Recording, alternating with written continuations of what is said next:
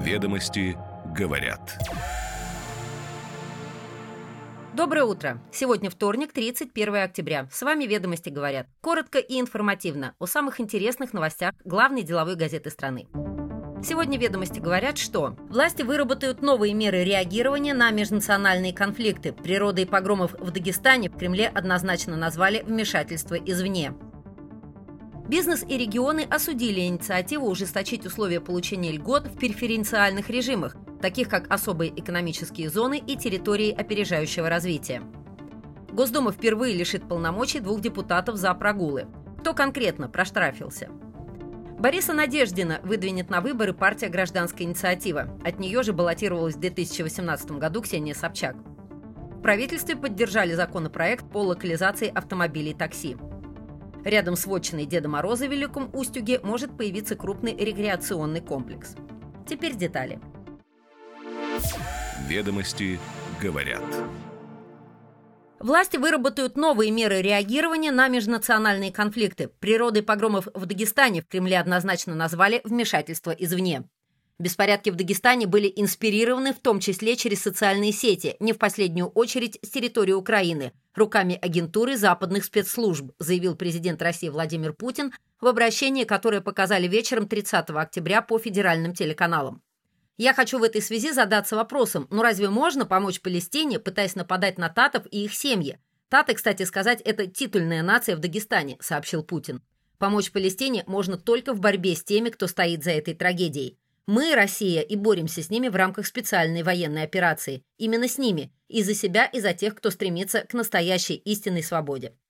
По словам президента, на недавней встрече с лидерами религиозных объединений он говорил о попытках использовать драматическую ситуацию на Ближнем Востоке, другие региональные конфликты против нашей страны, против России, для дестабилизации и раскола нашего многонационального и многоконфессионального общества. Сами беспорядки, обернувшиеся жертвами, начались вечером 29 октября. Толпа активистов ворвалась в аэропорт на фоне прибытия туда рейса из Тель-Авива. Духовное управление мусульман России накануне выступило с обращением в связи с антисемитскими происшествиями в регионах России. В нем говорится, что издавна народы России живут вместе в единой семье народов, сберегают свою самобытность и уникальные религиозно-культурные традиции. Любые призывы и действия, направленные на преследование людей по национальному и религиозному принципу, являются преступными, говорится в обращении. С заявлением в связи с событиями в аэропорту Махачкалы выступил также патриарх Московский и всея Руси Кирилл. Он выразил поддержку лидерам ислама, которые призвали прекратить беспорядки и призвал прислушаться к их словам.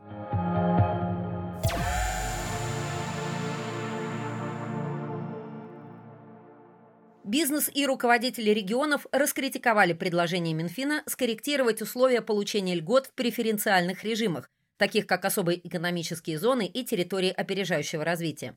Финансовое ведомство предложило ограничить величину прямых и налоговых субсидий суммой фактических инвестиций, а также установить для компаний KPI. С критикой законопроекта выступили комиссии Госсовета по направлению экономика и финансы, представляет в целом консолидированную позицию регионов и в деловой России. В Минфине с критикой не согласились и не увидели в новых правилах риск. Что же не понравилось? Принятие законопроекта негативно скажется на заинтересованности потенциальных инвесторов в использовании преф-режимов, что затруднит использование их потенциала для регионального развития, следует из письма министру финансов Антону Силуанову. Документ есть у ведомостей. Позиция комиссии сформирована с учетом мнений 39 субъектов. Отмечается, что, во-первых, не для всех проектов требуются крупные капиталовложения, при этом такие отрасли и проекты могут быть приоритетными для развития конкретных территорий, генерировать создание рабочих мест, благодаря чему развиваются региональные экономики. Во-вторых, существует риск оттока инвесторов в соседние страны ЕАЭС, где таких требований не предъявляется. В-третьих, повышается административная нагрузка на действующих резидентов, такой подход противоречит логике, при которой государство доказывает неисполнение установленных требований, а лицо доказывает отсутствие нарушений, говорится в письме. В Минэке, который курирует преф-режимы, солидарны с позицией комиссии Госсовета. По словам представителя министерства, предлагаемые Минфином решения преждевременны. Новые правила получения льгот не предполагают отмену или изменение ставок налогов и страховых взносов, поэтому риски неблагоприятных последствий представляются преувеличенными, сообщили в пресс-службе Минфина. Основная цель поправок – стимулирование инвестактивности, а не сокращение бюджетных расходов, указал представитель министерства. Более того, новые правила будут распространяться только на новых резидентов, а размер льгот будет зависеть от инвестиций только в капиталоемких отраслях. Там, где вложения не предусматриваются, например, в сфере IT, этот принцип действовать не будет. Ряд экспертов, в том числе представители субъектов, выражают опасения, что инициатива может привести к ухудшению условий применения преференциальных режимов. Это консолидированная позиция регионов. У Минфина есть задача изыскания дополнительных доходов в бюджет без сильного изменения самой конструкции налоговой системы, то есть не повышая ставки основных налогов, не вводя новые и не переходя на прогрессивную шкалу НДФЛ, говорят эксперты. Режим преференций должен создаваться в исключительных случаях, а в последнее время появилась практика их цепного введения, что ломает сложившуюся налоговую систему. При этом ограничение льгот не должно приводить к ухудшению положения уже действующих субъектов предпринимательской деятельности, иначе это разрушит саму идею таких режимов.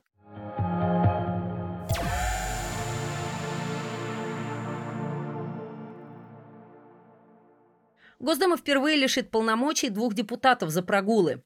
На этой неделе досрочно сдать мандаты могут Василий Власов и Вадим Белоусов, рассказали ведомостям два источника на охотном ряду.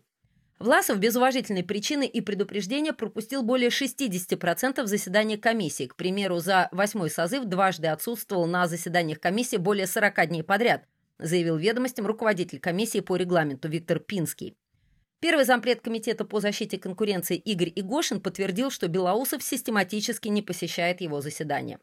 Власов заявил, что постоянно работает в Госдуме, а вопрос о лишении его мандата связан с тем, что он поднимает неудобные вопросы.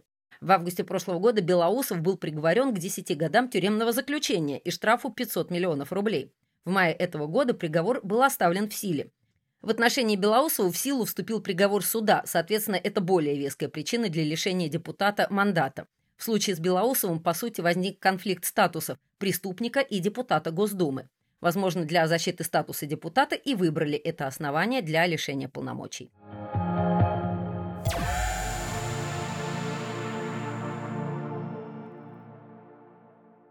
Депутат Совета депутатов подмосковного Долгопрудного Борис Надеждин договорился о выдвижении в президенты с партией «Гражданская инициатива». Будущий кандидат говорит, что штабы для сбора подписей будут открыты в 53 регионах. В эти 53 региона не войдут Кавказские республики и новые регионы. По словам потенциального кандидата, в первых могут возникнуть проблемы у тех, кто поддержит кандидата, имеющего принципиальную позицию против политики президента. Во-вторых, будет трудно вести выборы из-за введения там военного положения.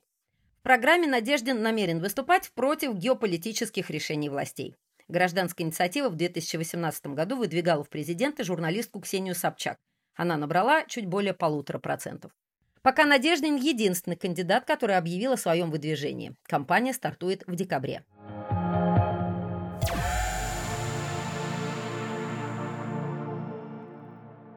В правительстве поддержали законопроект по локализации автомобилей такси. Законопроект наделяет Кабмин правом устанавливать требования по уровню локализации легковых автомобилей такси. Он в целом поддержан правительственной комиссией по законопроектной деятельности. В частности, прав комиссия считает целесообразным представить субъектам Федерации право самим устанавливать минимальное количество легковых такси российской сборки в регионе и требования по локализации для них. Кроме того, следует дифференцировать эти требования для такси в зависимости от особенностей парка в конкретном муниципальном образовании. В законопроекте остается неясным, кому предъявлять требования по использованию в такси только локализованных машин, отмечают эксперты. В регионах нет крупных таксопарков. От 98 до 100% перевозок выполняют самозанятые граждане на личных автомобилях. Причем для 90% из них это работа, подработка. Предъявить им требования по использованию для работы только локализованных машин и иными способами ограничивать их означает прекратить их деятельность, оставить население региона вообще без такси. А других перевозчиков в регионах нет и не будет по экономическим причинам.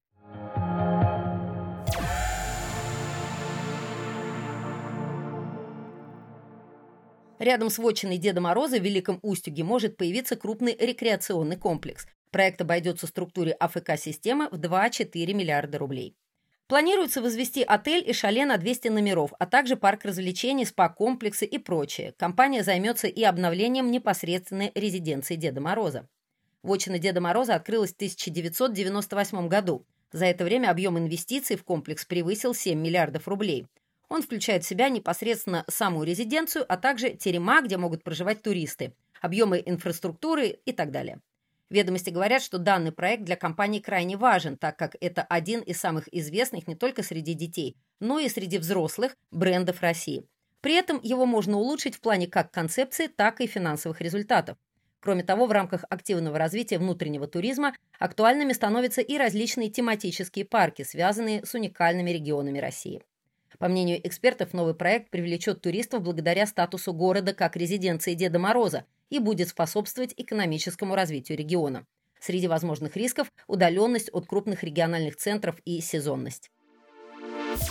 Ведомости говорят.